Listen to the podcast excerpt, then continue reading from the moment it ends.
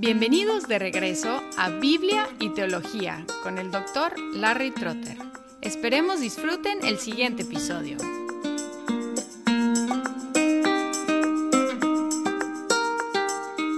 En el occidente estamos fijados ahora en las atrocidades que se están cometiendo en Ucrania aunque siempre hay atrocidades en otras partes del mundo, siempre hay y siempre ha habido terribles actos de violencia de humanos contra otros seres humanos. Y muchos, incluyéndonos a nosotros, han cuestionado a Dios a la luz de estas atrocidades. He conocido gente que ha negado a Dios por lo que han visto en el mundo, la maldad de humanos contra humanos. Este libro de Habacuc es una conversación con Dios acerca de atrocidades. En el capítulo 1, los primeros cuatro versículos, Habacuc se quejó contra la violencia de los judíos. En 1.5 al 11, Dios respondió que él iba a levantar a los caldeos, los babilonios. Luego, en 1.12 al 2.1, Habacuc se quejó por segunda vez, diciendo que no era correcto que Dios utilizara a los caldeos para castigar a los judíos, puesto que los caldeos eran peores que los judíos. Luego en 2, 2 al 5, Dios contrastó el arrogante con el justo, quien vive por fe. Ahora en 2, 6 al 20, Dios siguió explicando lo que él haría a los caldeos después de utilizarlos para castigar a Judea. Y lo que tenemos aquí en esta sección, 2, 6 al 20, son cinco oráculos, cinco lamentaciones acerca de las calamidades que iban a llegar sobre el opresor. Están en forma de lamentaciones, aunque en realidad son burlas, son sátiras y son enigmas y en su forma enigmática se burlan del opresor en una forma que él no entiende, y la burla que el burlado no entiende es aún más fuerte. Cuando se burlan de nosotros y ni siquiera entendemos la burla, la burla es aún más fuerte para nosotros. Todo el mundo riéndose de nosotros y nosotros no entendiendo por qué. Es la idea aquí. Cinco burlas, cinco lamentaciones satíricas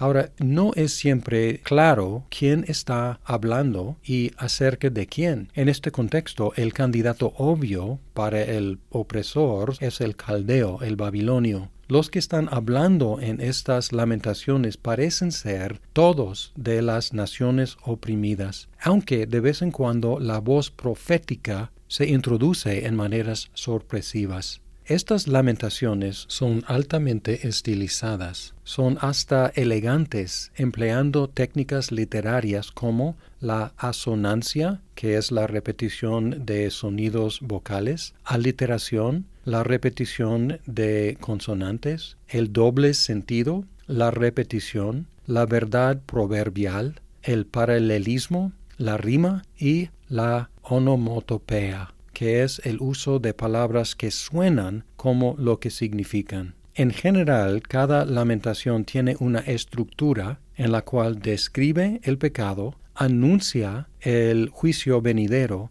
y luego da la razón por el juicio. Lo que sobresale en cada lamentación de burla es cómo el castigo corresponde al crimen. Hay una palabra repetida cinco veces que es traducida aquí hay. Y pensamos en esta expresión hay como una declaración de maldición. Y así es, pero igualmente podríamos traducir como ja o ajá o ah, como descubriendo el opresor en medio de su crimen y regocijándonos por el castigo que va a sufrir. Vamos a considerar estos oráculos uno por uno. El primero se encuentra en los versículos 6 al 8 y dicen así, ¿no pronunciarán todos estos contra él una sátira y burlas e intrigas contra él y dirán, ay del que aumenta lo que no es suyo, ¿hasta cuándo? Y se hace rico con préstamos.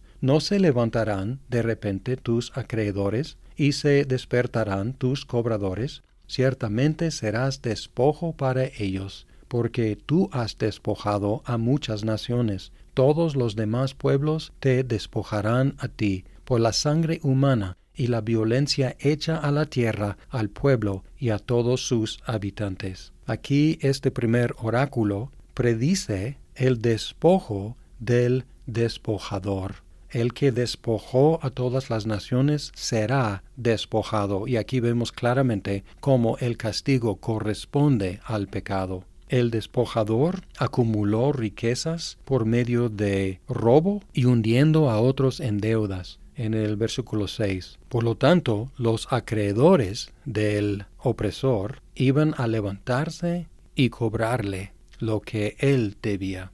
Lo que decimos en México volteándoles la tortilla. Los despojados se volverían los que despojan al despojador. Y luego el segundo oráculo en los versículos 9 al 11. Ay del quien obtiene ganancias ilícitas para su casa, para poner en alto su nido, para librarse de la mano de la calamidad. Has tramado cosa vergonzosa para tu casa, destruyendo a muchos pueblos, pecando contra ti mismo. Ciertamente la piedra clamará desde el muro, y la viga le contestará desde el armazón. Este segundo oráculo predice la caída de la casa segura del opresor. El opresor construyó su casa en un lugar alto y con dinero ganado ilícitamente. Versículo 9. Y en el proceso destruyó a muchos pueblos.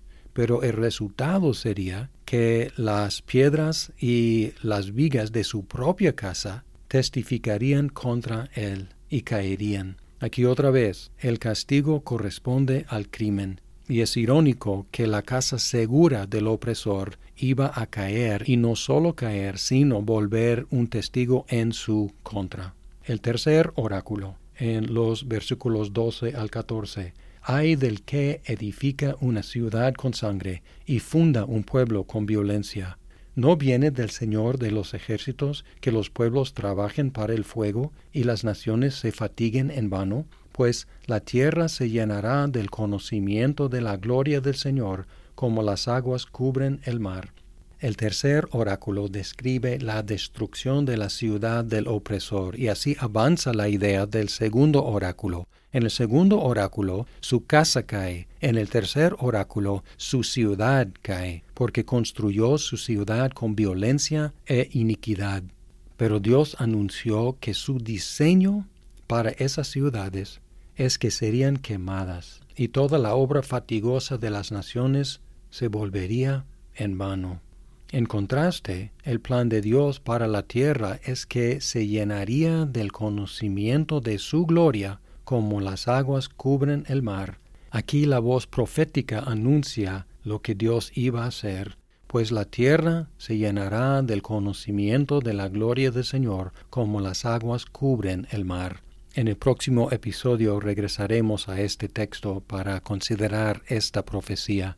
Luego el cuarto oráculo, en el 15 al 17. Ay del que da de beber a su prójimo, que mezclas tu veneno hasta embriagar, para contemplar su desnudez. Serás saciado de deshonra más que de gloria. Bebe tú también y muestra tu desnudez. Se volverá sobre ti la copa de la diestra del Señor y la ignominia sobre tu gloria porque la violencia contra el Líbano te cubrirá, y el exterminio de las fieras te aterrará, a causa del derramamiento de sangre humana y la violencia hecha a la tierra, a la ciudad y todos los que habitan en ella. El cuarto oráculo describe la vergüenza venidera de los que embriagaron a su prójimo para avergonzarlo a él. El propósito de embriagar a su prójimo era aprovecharse de él sexualmente. Es lo que el opresor hizo. Pero el opresor terminaría siendo expuesto en su desnudez y tendría que tomar de la copa de la mano del Señor.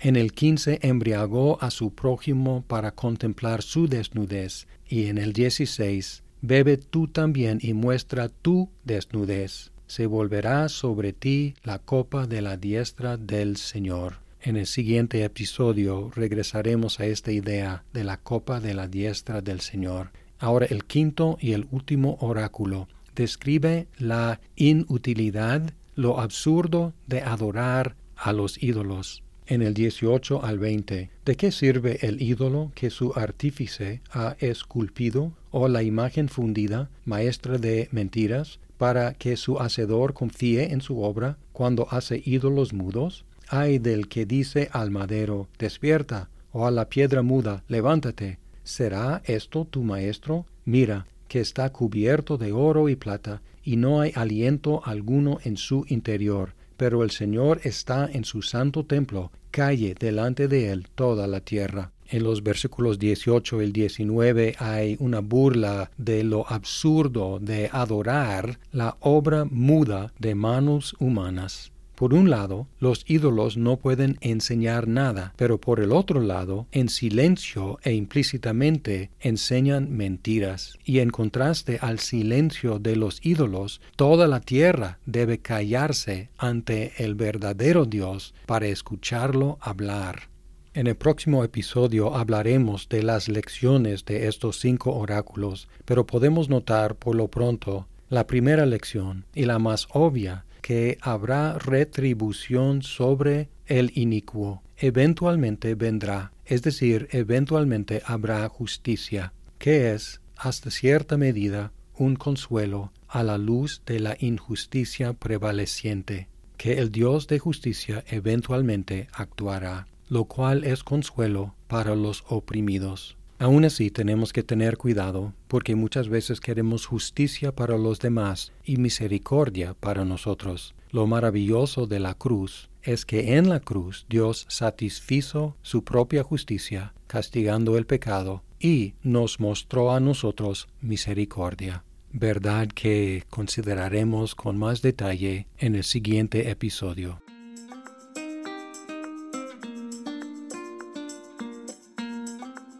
Muchas gracias por escuchar este episodio. Si estás disfrutando Biblia y teología, por favor compártelo con tus amigos. Hasta pronto.